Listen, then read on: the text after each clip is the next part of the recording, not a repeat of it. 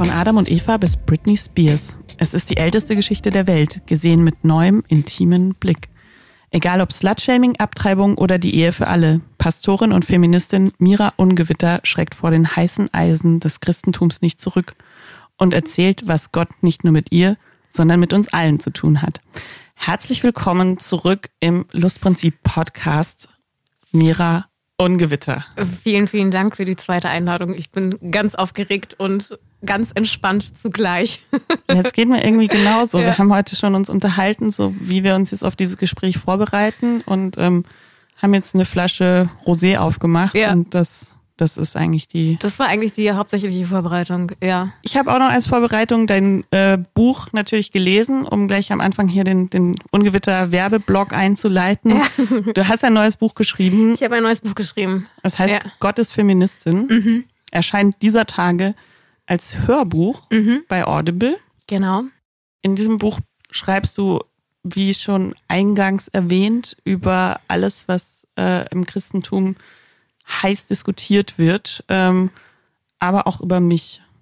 Genau, also ich schreibe über Sachen, die im Christentum heiß diskutiert werden. Ich glaube, die zum Teil auch noch in, also im säkularen Kontext auch noch diskutiert werden, je nachdem wo man hinschaut. Äh, ich habe über dich geschrieben, über uns geschrieben, ja. wie wir uns kennengelernt haben. Äh, habe da ein ganzes Kapitel drüber verfasst, verfassen dürfen, was äh, mir extrem Spaß gemacht hat, das äh, gerade so die erste Begegnung äh, äh, auszumalen. Also manchmal ist es ja, es gibt ja so gute und schlechte Schreibmomente. Und das war, hat so diese Szene im, im Sigmund Freud Park äh, eine Sexkolumnistin und eine Pastorin treffen sich das erste Mal. Das hat wirklich Spaß gemacht.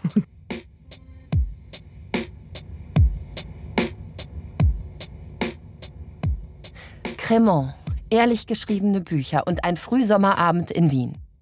Es gibt schlechtere Ausgangspunkte für erste Treffen. Was mich an Theresas Buch faszinierte, war nicht die schonungslose, sondern die schonungsvolle Ehrlichkeit. Ehrlich mit und über sich selbst und andere zu schreiben und zu reden. Schönes und weniger Schönes zu teilen. Mit Bedacht und Gefühl. Fragen an das Leben zuzulassen und Fragen offen zu lassen. Ein durchaus spiritueller Lebens-, Liebes- und Reisebericht mit Seele und Mut. Ein bisschen wie Eat, Pray, Love. Mit mehr Berlin und Pommes. Sex kommt auch drin vor. Wobei Theresa bei dem Eat, Pray, Love Vergleich wahrscheinlich mit den Augenrollen und ach, Ungewitter seufzen wird. Ja, ich ähm, habe viel geweint beim Lesen, weil ich mich so ah. gefreut habe, weil es so unfassbar süß war. Ähm, und wenn ich habe auch viel ge ge geweint beim Schreiben im, in Summe.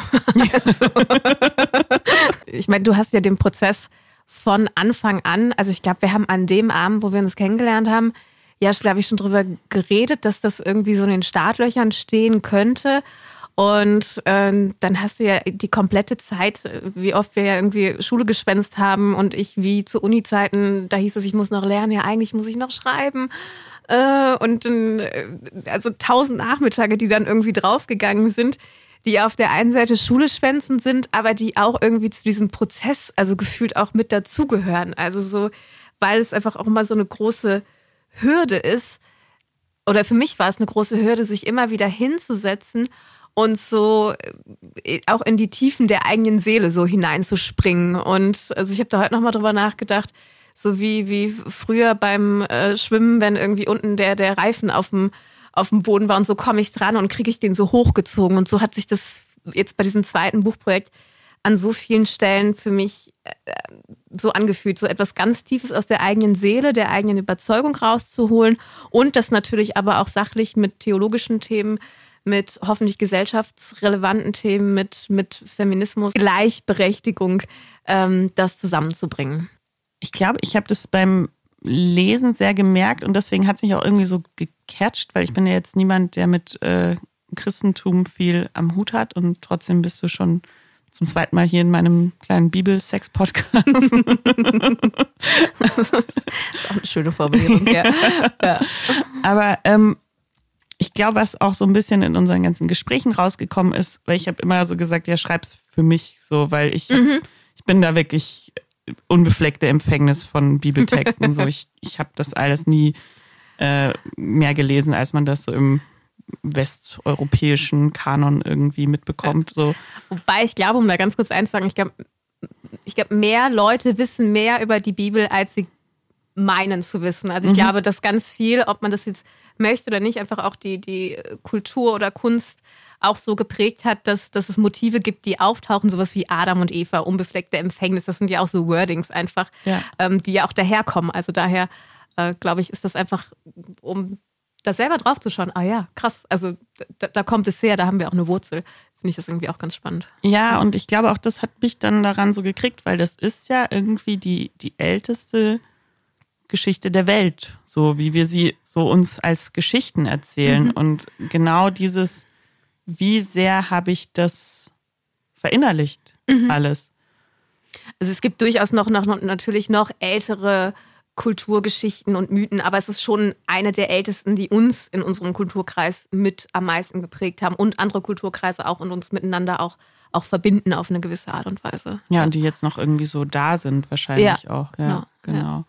Ähm, ja, fangen wir doch gleich mal bei Adam und Eva ein bisschen an. Also ich glaube, was alle Menschen, die da kritisch draufschauen wollen, immer so als erstes sagen, ist so, naja, Eva war ja eigentlich schon die Ursünde. Die kam da an und auf einmal haben sich alle geschämt. So, was, was sagst du dazu?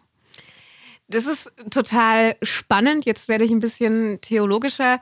Man redet ja dann immer so von Adam und Eva oder dieser Schöpfungserzählung und es ist ja schon mal ganz spannend, dass es in diesem biblischen Kontext, also das sind die ersten drei, vier, fünf Seiten eigentlich nur, dass es eigentlich zwei Berichte sind. Also das finde ich schon mal interessant, dass die vor tausenden von Jahren die äh, Schreiberinnen äh, dieser oder Schreiber, Schreiberinnen dieser Geschichten erstmal die Größe hatten, ähm, auch Geschichten nebeneinander stehen lassen zu können und die miteinander zu verbinden. Deshalb kommt man auch ganz oft in so einen Knick irgendwie, dass man denkt, hm, das wiederholt sich doch hier.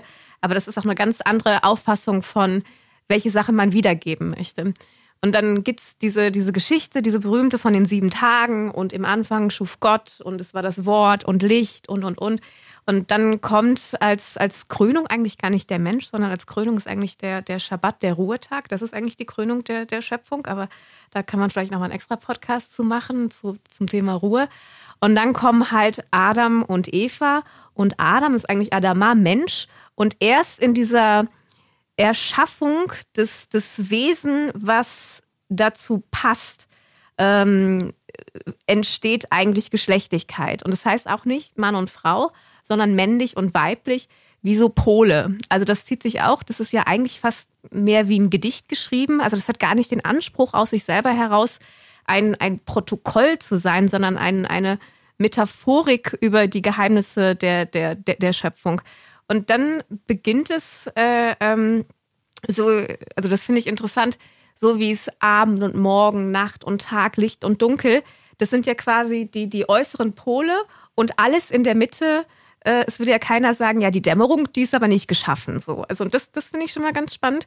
Und dann endet dieser, also wir haben ja äh, zum Thema Scham gerade war ja die Frage, endet dieser erste Schöpfungsbericht, endet mit dem Satz, und sie waren nackt und schämten sich nicht. Mhm. Also das ist eigentlich das, das, das, das Ideal, was, was quasi in, in eine wunderschöne Metapher äh, gekleidet oder entkleidet wurde an der Stelle.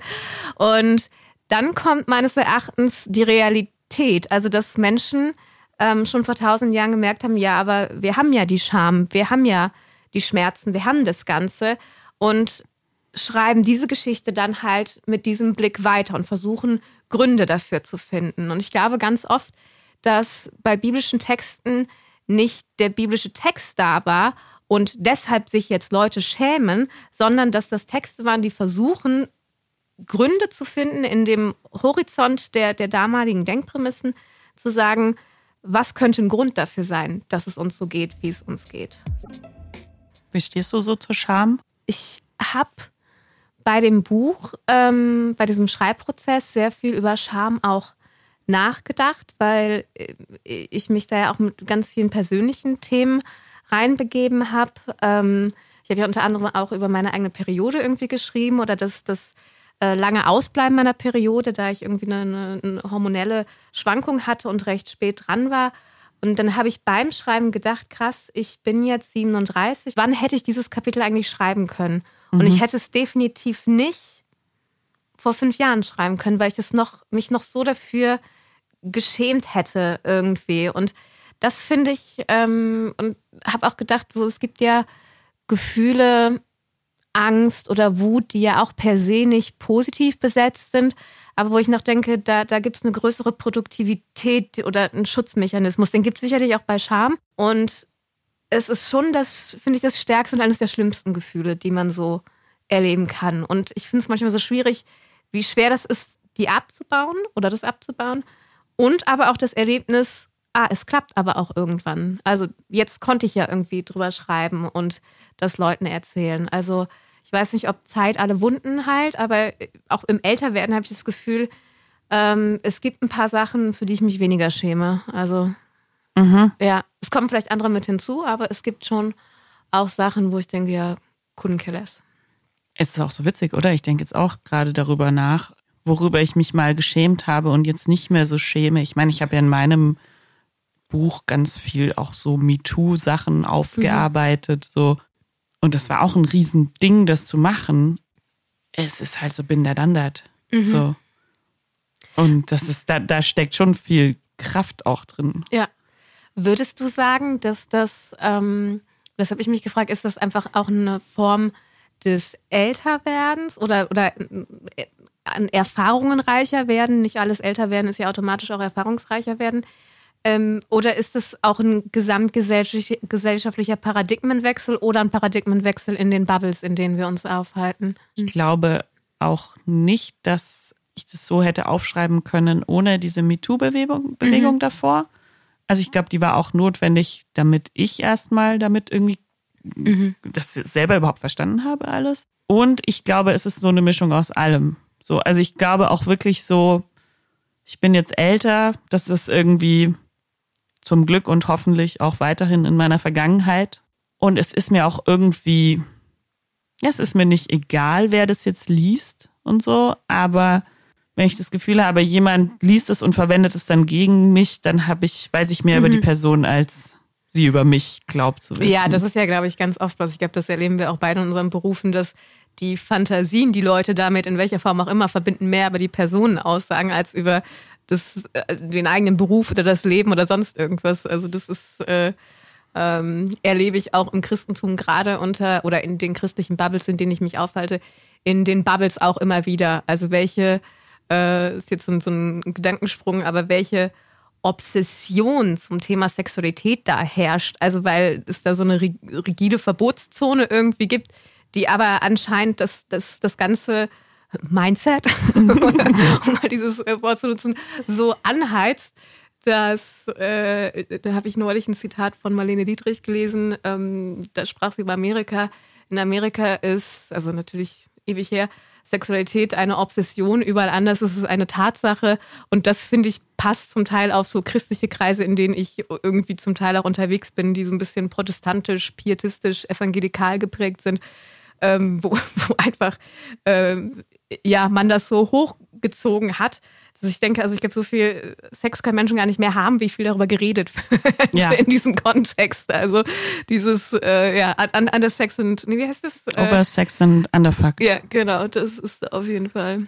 Ja, ja. ich finde es auch immer wieder toll, wenn wir uns so austauschen und ich so deine deine Anekdoten höre und die dann teilweise auch in diesem Buch wiederlese. Deswegen traue ich mich jetzt, das zu fragen. Mhm. So, ich glaube, du weißt schon, auf welche Anekdote ich ein ja. bisschen anspiele.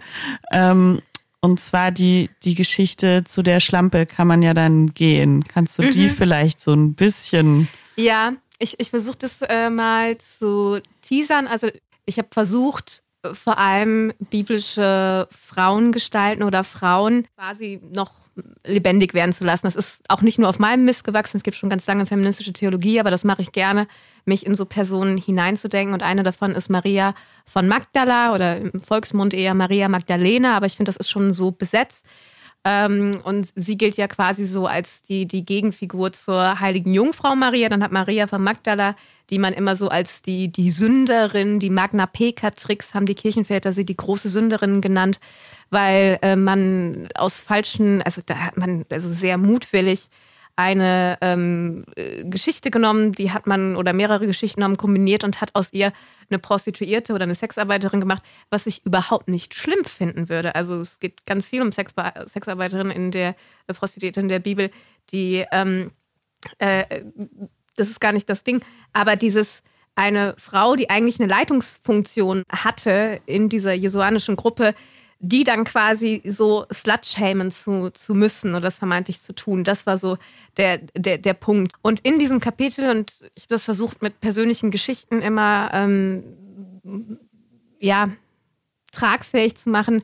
Und da gab es halt diese Geschichte, wie ich in einem äh, Kollegenkreis bei einem Seminar äh, haben wir uns ausgetauscht über ähm, ja, Dinge, die uns auch in, im seelsorgerlichen Kontext passieren, also Geschichten und wie man damit umgeht. Und ich habe davon berichtet, dass ähm, irgendwann in den letzten Jahren ein junges, sehr konservatives Paar ähm, mich kontaktiert hat. Sie war schwanger und sie hatten keinen, mit dem sie darüber reden konnten, weil sie eben auch aus einer sehr, äh, ähm, ja, das ist ja das Lustige, dass diese sogenannten Pro-Life-Bewegungen, äh, äh, mit denen kann man ja sehr wenig über das Leben oder häufig nicht sprechen, ja. Und dann sind da die Leute und haben solche Ängste und Scham, äh, dass sie eigentlich noch mehr in die Ecke äh, äh, bringt, darüber nachzudenken, ob man ein, ein, Kind bekommen möchte oder nicht. Und sie haben mich angerufen.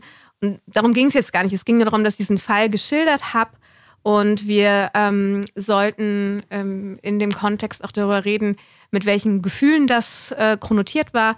Und ich habe von Scham gesprochen, aber nicht, weil ich mich geschämt habe, sondern dass ich das Gefühl hatte, dass, dass das sowohl für das Paar als auch für die Menschen, die jetzt gerade in dieser Runde zuhören, dass da Scham ist. Und mein Kollege hat mir dann in einer Form irgendwie suggeriert, ob dieses junge Paar zu mir gekommen wäre, weil man mit so einem Thema, und wir kannten uns überhaupt nicht, ähm, äh, dann anscheinend nur zu einer Schlampe gehen würde. Mhm. Und ich war halt so komplett erstmal geflasht, wie, also in so einem eigentlich Safe Space so ein Wort fallen kann. Also was, was heißt das eigentlich? Also ich glaube eh nicht, dass es Schlampen gibt. Also, äh, aber so, was heißt es? Und, und das, es traf mich irgendwie so. Und da, da war mir wieder, was das in seinem Kopf eigentlich ausgelöst hat. Das hat ja überhaupt gar nichts mit meinem Leben oder meiner Sexualität letztendlich zu tun, sondern das, was er anscheinend von mir irgendwie dachte. Und, und was ich so richtig eklig fand, dass es so suggestiv war. Also mhm. als ob ich das vorher von mir selber zum Ausdruck gebracht hätte. Und das war so eine Mischung aus Slutshaming und Gaslighting, wo ich im Nachhinein irgendwie das noch so, so krass fand. Und ich habe es auch mit, ich habe lange überlegt, ob ich das mache oder ob ich das mit reinnehme, ähm, weil ich eigentlich auch meine Kollegen, also es sind eh keine Namen genannt und das kann man auch nicht nachvollziehen, wer das, wer das ist.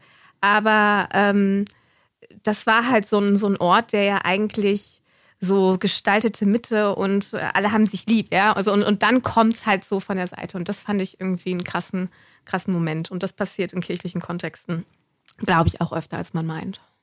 Ich finde es so spannend, was du auch davor über Maria von Magdala gesagt hast, diese Kombination aus Frau und Macht. Also mhm. wenn du sagst Führungsfigur, so, dass das dann ganz oft das ist, wo dann klar ist, ah, na klar, dann muss es ja eine Schlampe sein. So. Ja.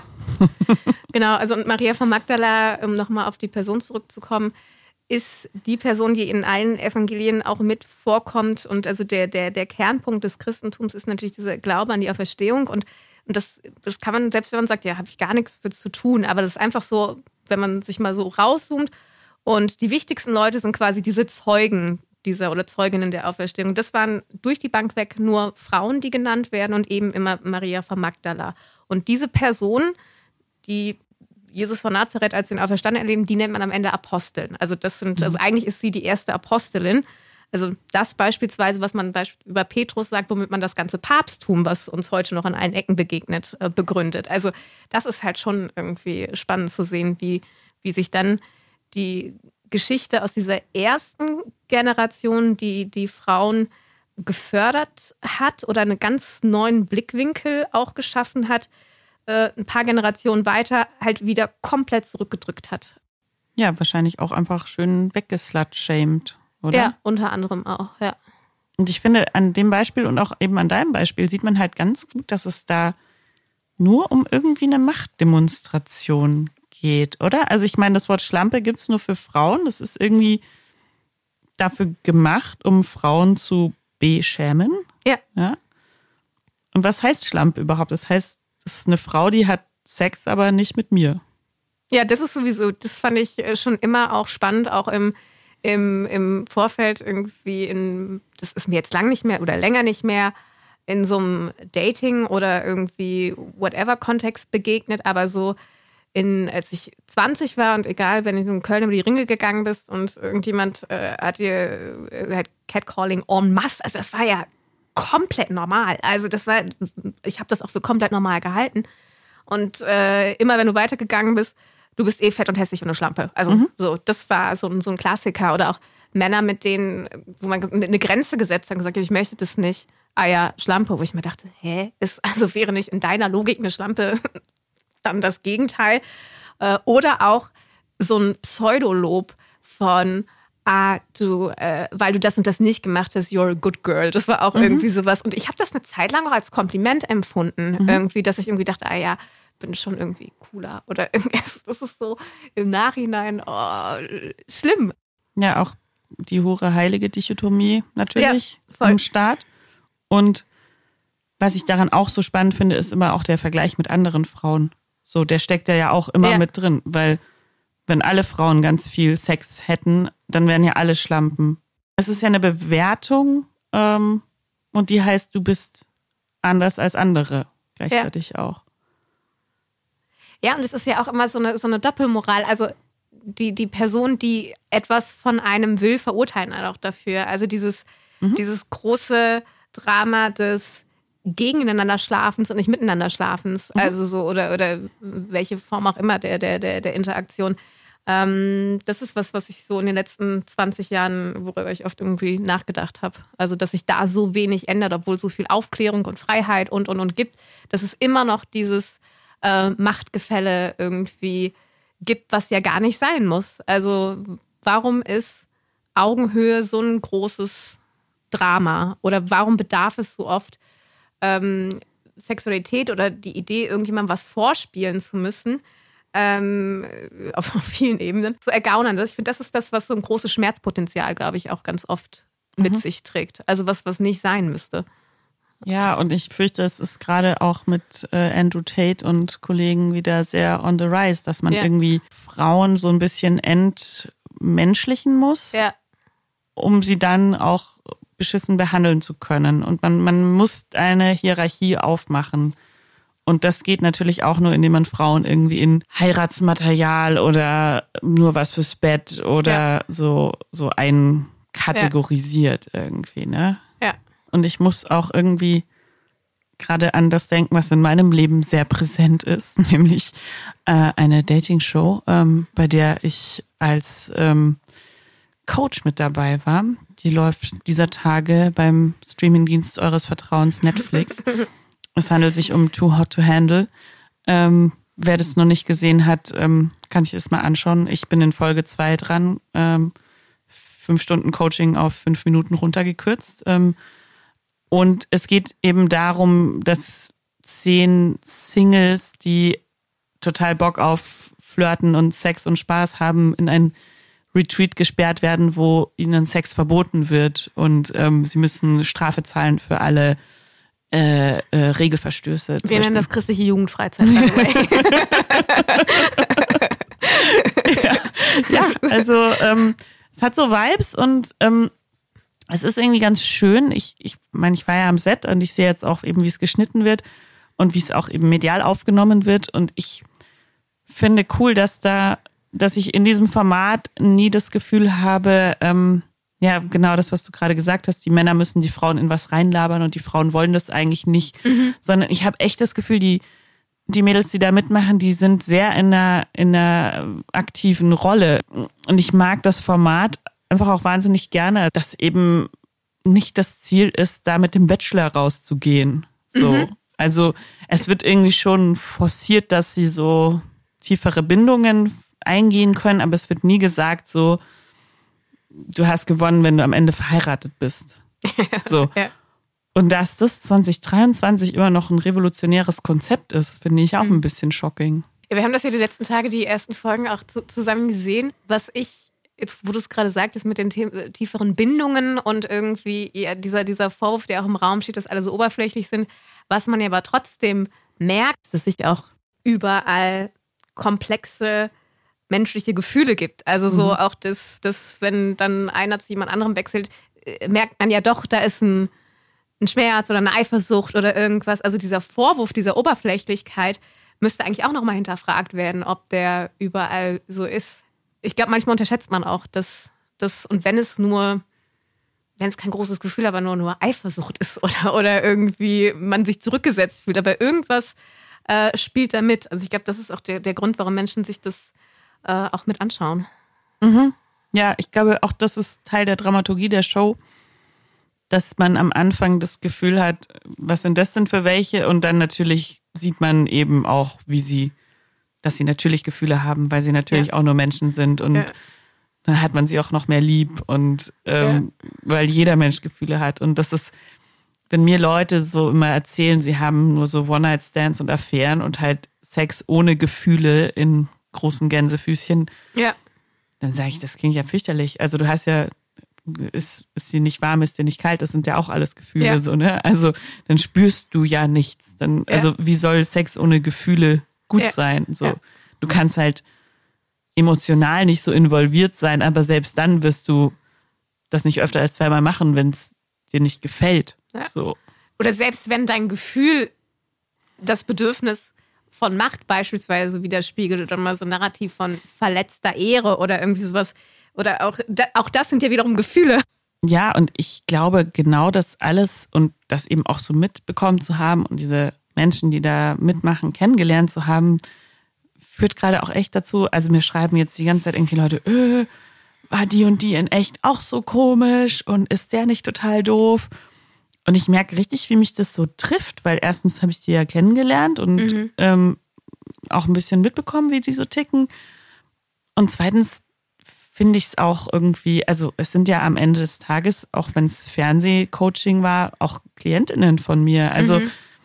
Und über die möchte ich ja auch nicht, dass das schlecht gesprochen wird. Und dann, also auch mit sehr, sehr klugen Freundinnen hatte ich so ein Gespräch von, naja, natürlich sind die doof, die machen ja im Fernsehen mit. Wo ich mir denke, hm, okay, ist das dann was, was du über mich auch sagen würdest? Weil ich mache ja auch in diesem Fernsehen da mit. Ich war ja zwei Wochen in Mexiko, um in diesem Fernsehen mitzumachen. Und dann dachte ich mir schon wieder, ist das nicht auch eine Art von Slut-Shaming? Wenn man es ganz krass runterbricht. Weil was bedeutet das, im Fernsehen zu sein? Das bedeutet, dich sehen ganz viele Leute. Das bedeutet in deren Währung als InfluencerInnen natürlich, da folgen mir mehr Leute. Das ist eine Währung. Das kannst du wirklich beziffern, wer wie viel Geld für einen Instagram-Post bezahlt, weil du halt so und so viel tausend Millionen FollowerInnen hast, so.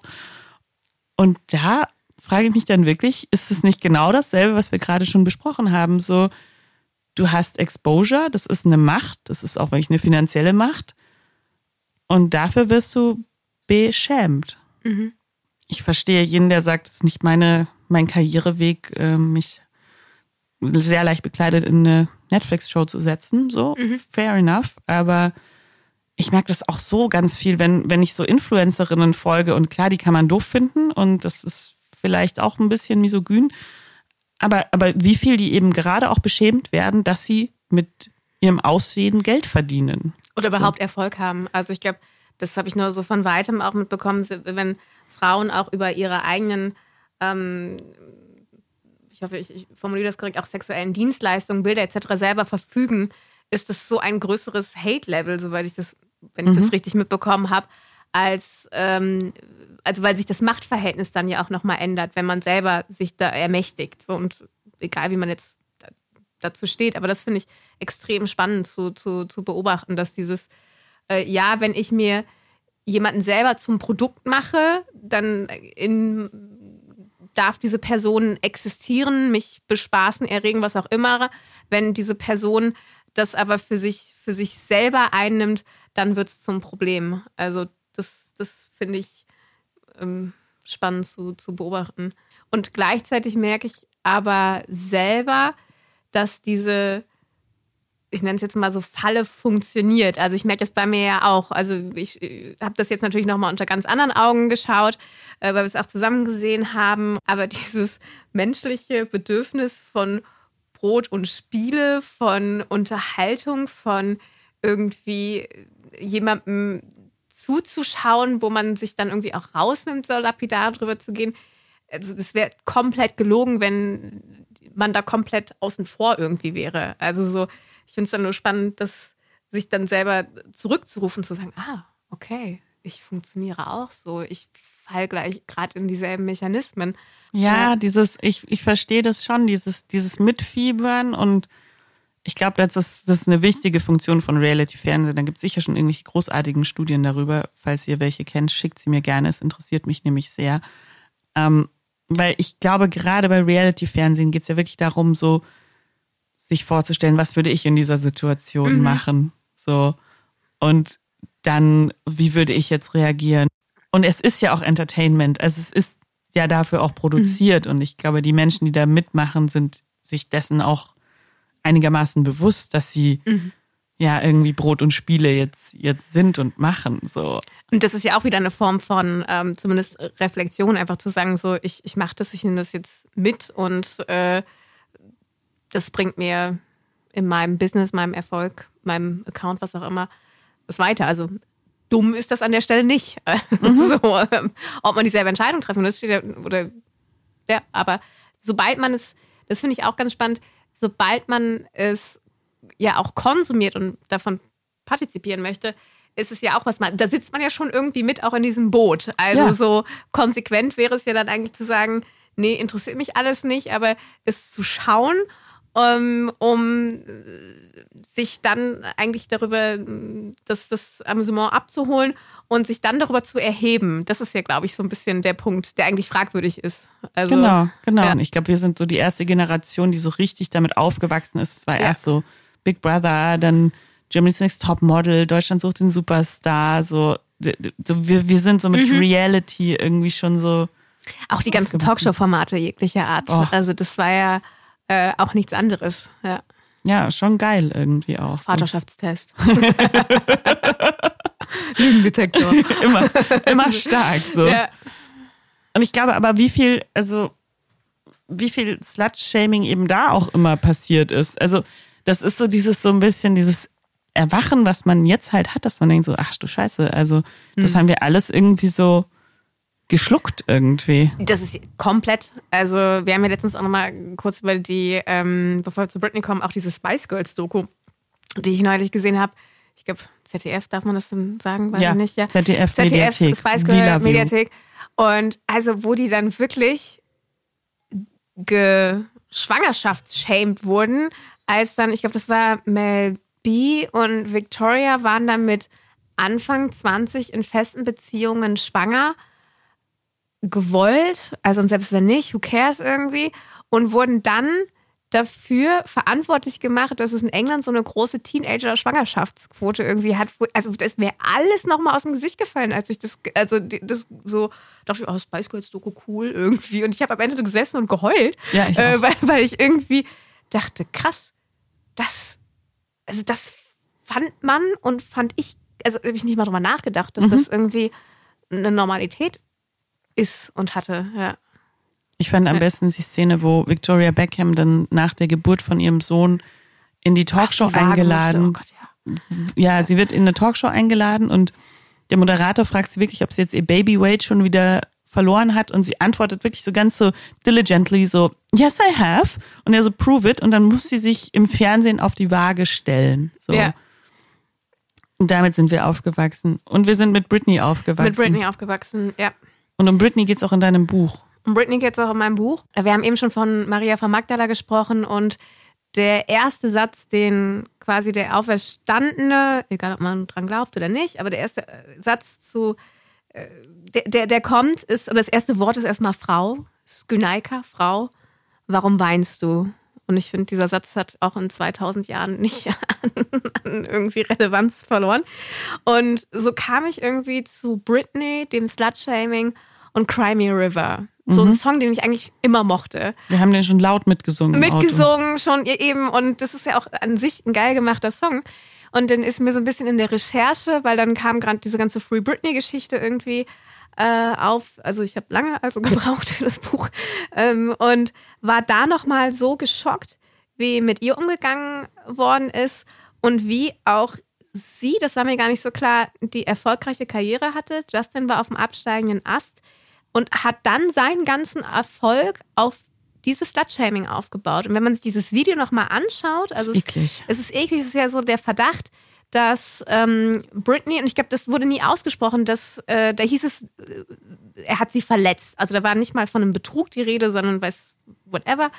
Ähm, und dass es dann diese Berechtigung gab für dieses Video. Na gut, es ist auch eine Kunstform, aber dennoch, wo ja irgendwie er in ihr Haus einbricht wie so ein Stalker, um dann da alles kaputt zu machen und mit einer anderen Frau irgendwie rumzumachen, dafür, dass seine Freundin vielleicht mal fremdgeflirtet hat und selbst wenn sie ihn betrogen hat, also se selbst dann ist das kein, kein Grund. Also ich fand es so befremdlich und ich glaube, er hat das, das Album hieß dann auch noch äh, Justice mit Justin. Also es Nee, war Justified. Justified und das war ja dann so sein, sein ähm, der, der große Karrieresprung irgendwie. Und das fand ich, das, äh, ich habe da extrem viel recherchiert. Im Buch kommt gar nicht so viel dann da drin vor.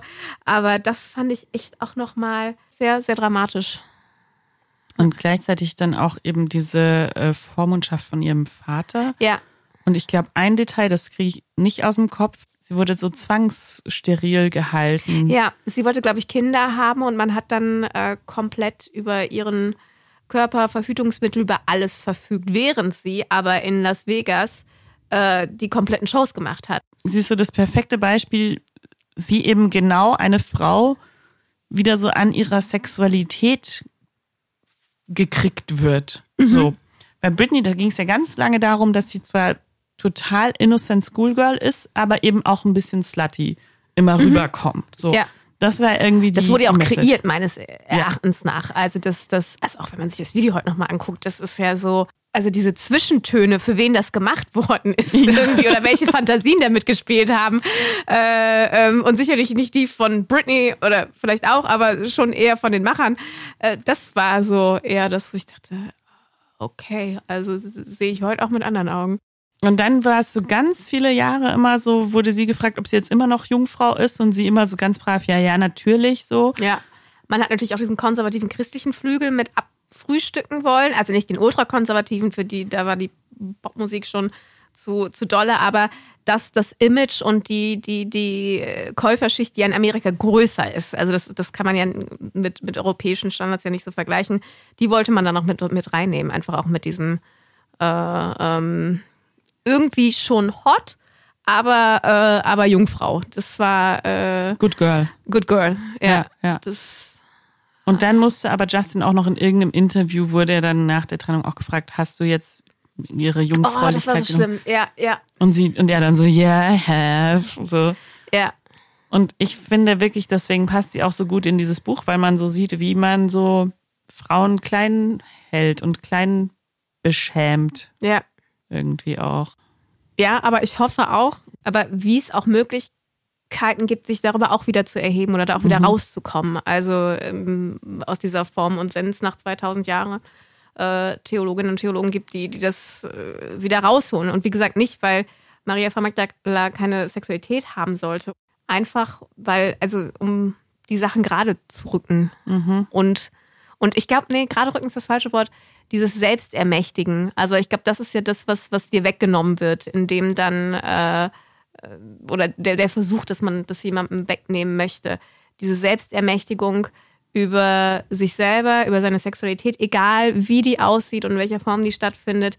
Und, ähm, und das ist, glaube ich, der, der, der, der große Punkt und vielleicht auch was, was ich mit dem Buch mit beleuchten würde, so, das ist möglich, so, das ist meine Sexualität, das ist deine Sexualität und solange das alles auf egalitäre Art und Weise ist, ist es gut und wichtig und, und ich würde als Pastorin sagen, auch von Gott gewollt. Und überall da, wo es eigentlich einen Knick gibt, wo Egalität wegfällt, ähm, und bewusst und verletzend. Jetzt nicht, weil man sich vielleicht ein bewusstes Setting begibt und sagt, okay, ich möchte jetzt aber dies oder das, das ist ja wieder was ganz anderes. Aber wo das verletzt wird, wo der eigene Körper, die eigene Seele entmächtigt und beschämt wird, ähm, und das gilt nicht nur für Sexualität, auch darüber hinaus, das, also da ist, da, da ist es dann halt immer falsch. Und da muss man es besser machen. War es für dich äh, ein Akt der Selbstermächtigung, dieses Buch zu schreiben? Mm, also ich glaube, gerade dieses Schlampenkapitel, da habe ich, glaube ich, auch lange mit mir gerungen. Ähm, das fand ich schon sehr ermächtigend. Und ansonsten kann ich es an der Stelle gar nicht so sehr sagen. Also ob das jetzt was mit Ermächtigung oder einfach auch erzählen wollen mhm. an einigen Stellen und auch gespannt sein, was, was darauf zurückkommt. Also auch mit einer Angst natürlich. Also das schwingt ja immer mit, dass Leute das total banal und scheiße und schlimm finden könnten. Und da würde ich schon sagen, jetzt wo es fertig ist, bin ich fast so, ja, und wenn es so ist, dann ist es halt so irgendwie. Äh, das, das, das war schon so ein, so ein Punkt. Und dass all diese Gefühle damit eingeflossen sind und wenn es mich dann ermächtigt und vielleicht auch andere Menschen auch, dann, dann ist es hoffentlich gut. Aber es ist, ist im Flow. Schauen wir mal. Schauen wir mal. Schauen wir mal. Ja. Ich finde, was man schon mitbekommt, ist, was für krasse Kämpfe du auch in deinem Berufsalltag immer wieder ausfechten musst. Mhm. Ja, das liegt natürlich auch an dieser ähm, äh, speziellen kirchlichen oder freikirchlichen Welt, aus der ich auch mitkomme und die ich für ihre, also gerade im Baptismus, für diese Grundprinzipien wie Glaubens- und Gewissensfreiheit für alle und dass einzelne Kirchengemeinden äh, theologische Schwerpunkte setzen sollen können und dürfen. Dafür schätze ich es sehr, aber es menschelt halt ganz oft. Und das sind so, so Status quo oder Status Confessionis, also so diese großen Glaubensfragen entscheiden sich gerade an allen sexualethischen Themen. Also so konfessionelle, also so Konfession ist so katholisch und evangelisch beispielsweise, so ist mal, ich habe es in dem Buch auch beschrieben, ist wie Hogwarts. So alles ein Haus, aber es gibt so diese, diese, diese einzelnen Gruppen nochmal. So. Und so, so im Christentum ist quasi Hogwarts und dann hast du nochmal diese ganzen Untergruppen irgendwie von wer Slytherin ist und wer Gryffindor, kann man sich dann irgendwie überlegen.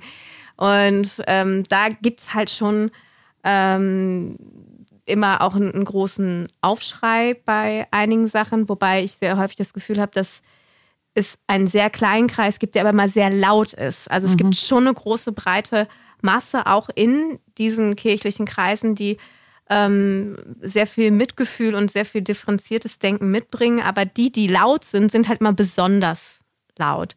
Also ich habe diesen Sommer ein ähm, schwules Paar trauen dürfen.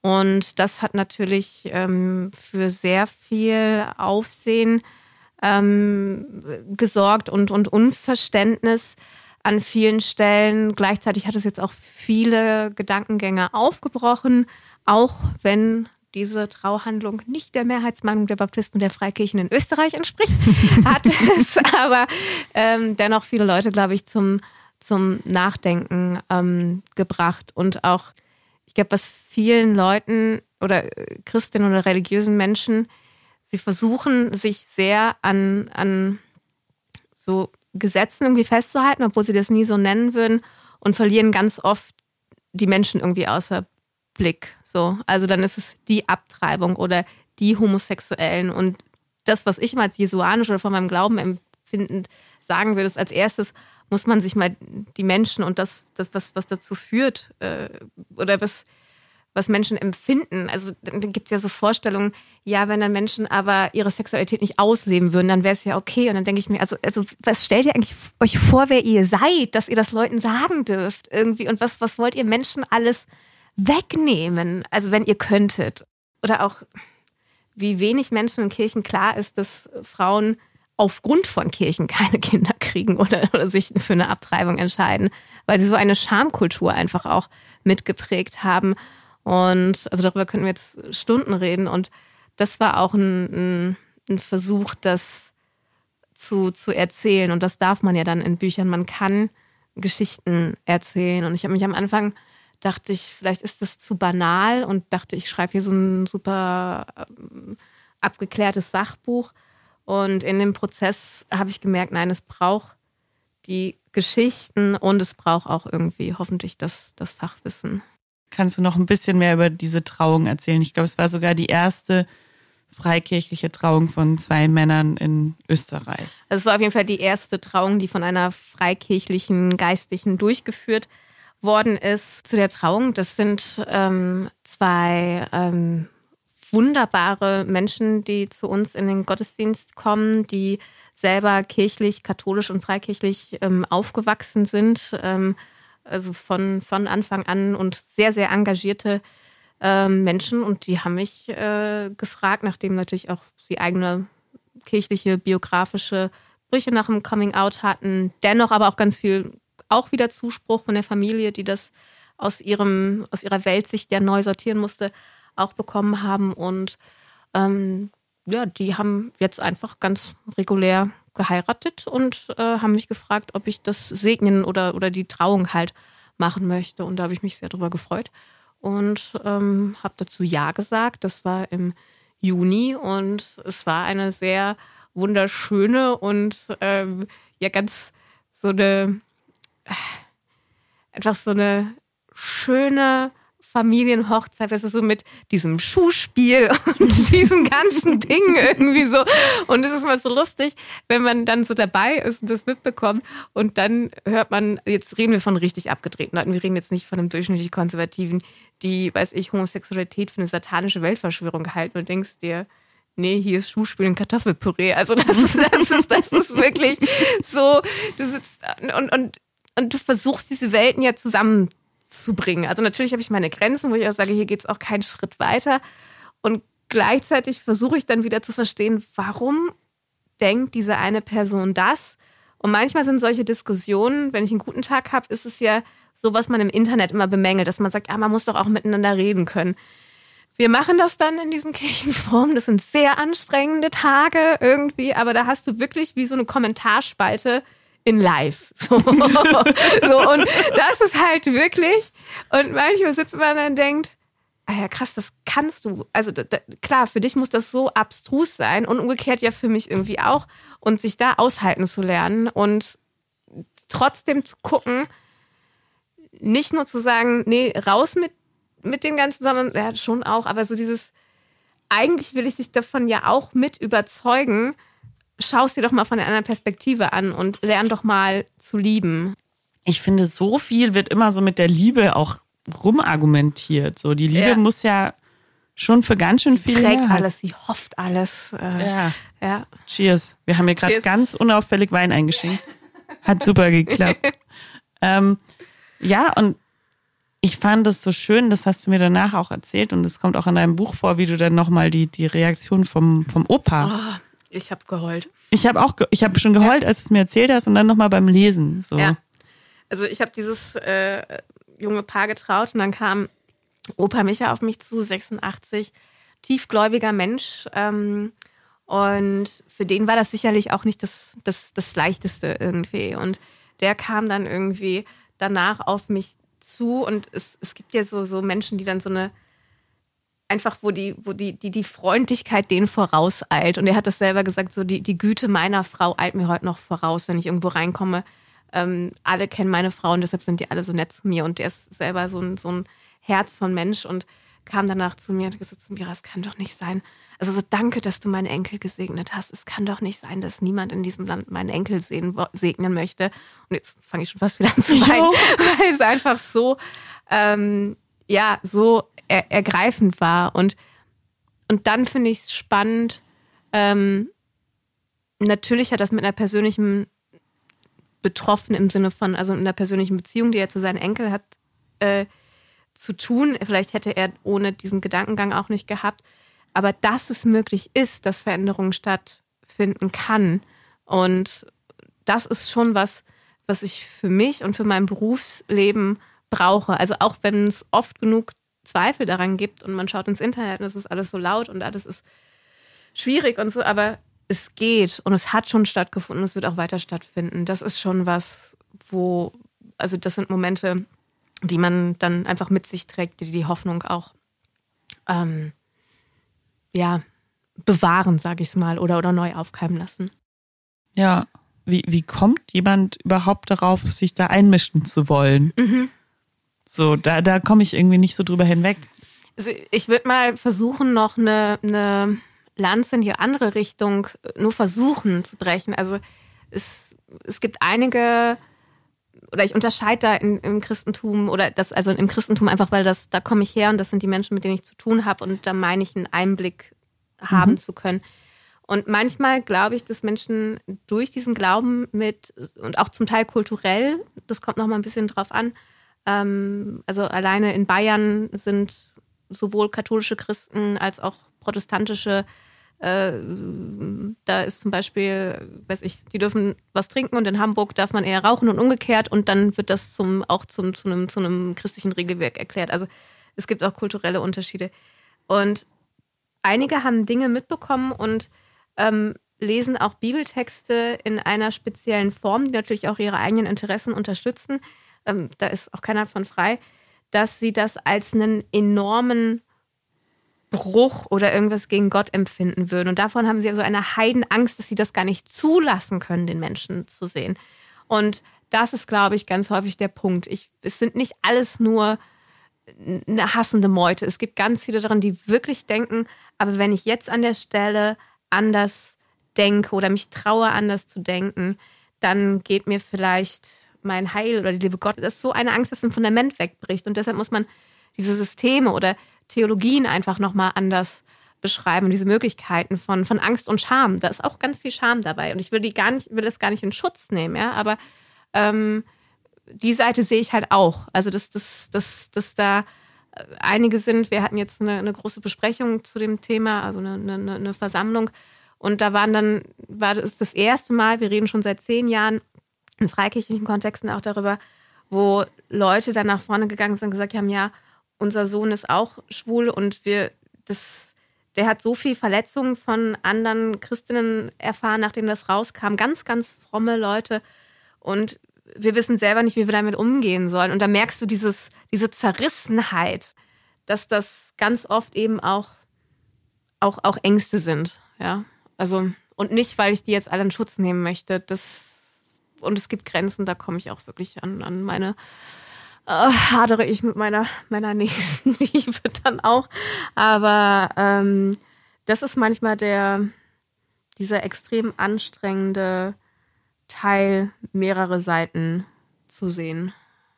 Ja. ja. aber ich finde, wir haben jetzt irgendwie unser Internet soll auch erfüllt. Irgendwie so Erwachsenentribunal sagt High Five, du hast jetzt auch die andere Seite angehört und durch, ja. durch dich jetzt auch ein bisschen zu Wort kommen lassen. Und ich glaube, ich kann damit irgendwie besser umgehen als mit die hassen einfach.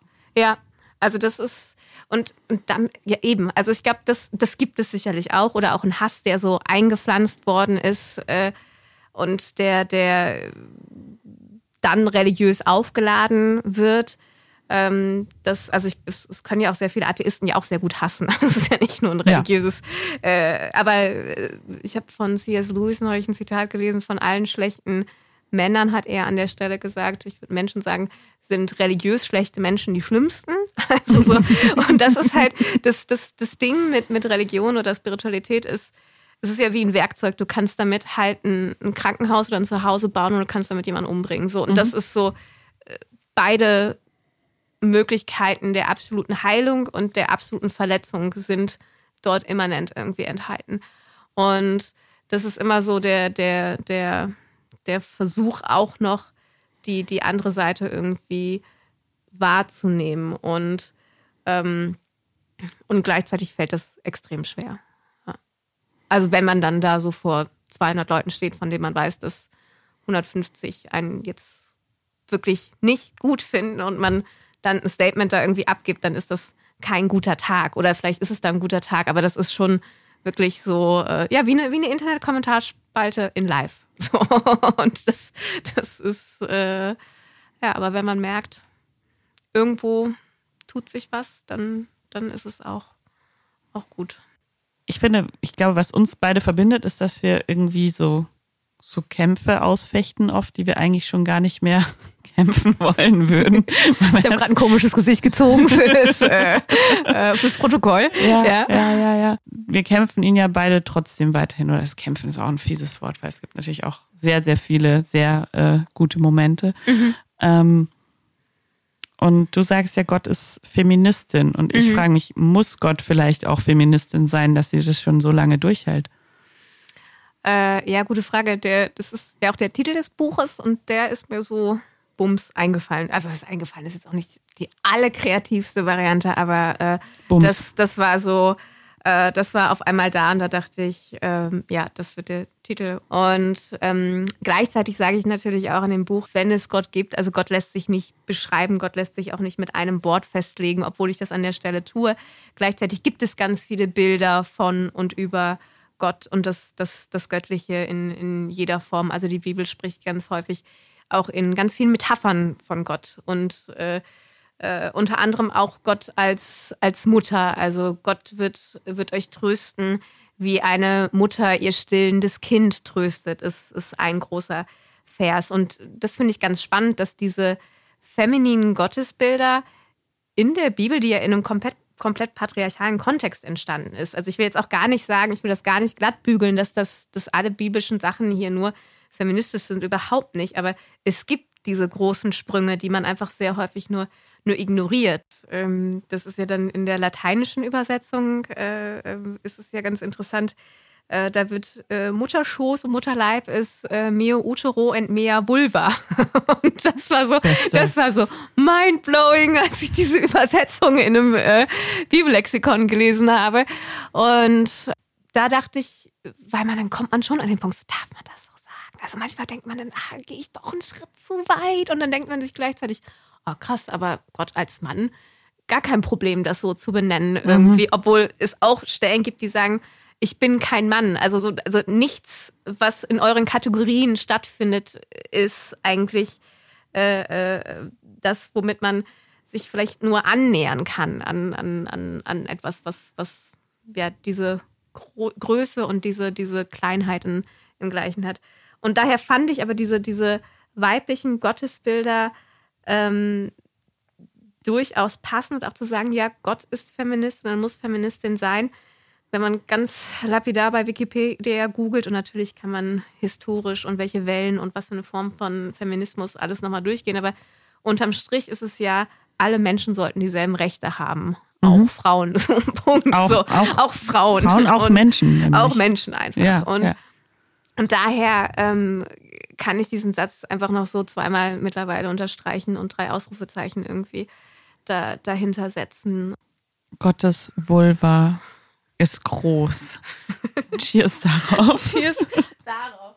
Das ist einfach so schön. Es steht in der Bibel, ja? Es steht da. Es steht, äh, äh, steht, steht in der Bibel. Also das ist ähm, ein, ein überraschendes Buch. Ähm, und und ich weiß, es ist schwierig. Ich bin Theologin und äh, ich schlage das Ding auch nicht auf jeder Seite auf und denke, oh ja, easy going. Also so dieses.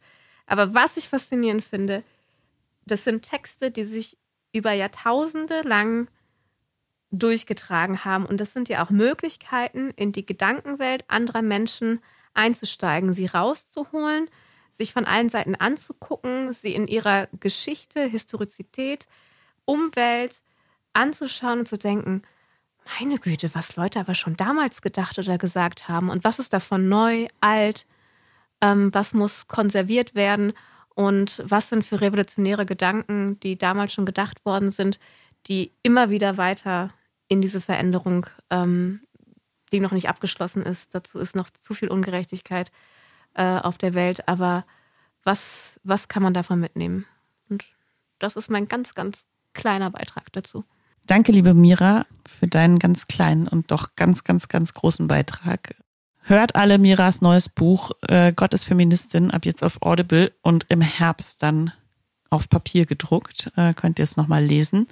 Ähm, bis dahin folgt uns natürlich im Internet äh, Prinzip und äh, Mira Ungewitter. Mira Ungewitter, ja. ja. Ist übrigens kein Künstlername. Ist kein Künstlername. Ist, ist, es ist, ist für echt. Äh, Cheers. Cheers.